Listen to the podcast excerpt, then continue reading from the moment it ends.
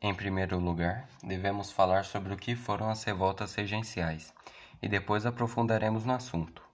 Antes de tudo, as revoltas regenciais foram provocadas dentro de um contexto em que não havia um governo forte e grande parte da população sofria por falta de recursos básicos, pois os membros do Congresso foram escolher os regentes para governar o Brasil.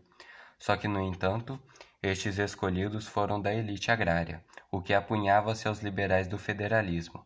E isso ocorre no período onde o príncipe Dom Pedro II atingisse a maioridade. As principais revoltas regenciais foram a de Malês, Cabanagem, Sabinada, Balaiada e a Guerra dos Farrapos ou Farroupilha. No entanto, falaremos de apenas uma dentre as cinco, a Balaiada. No Maranhão,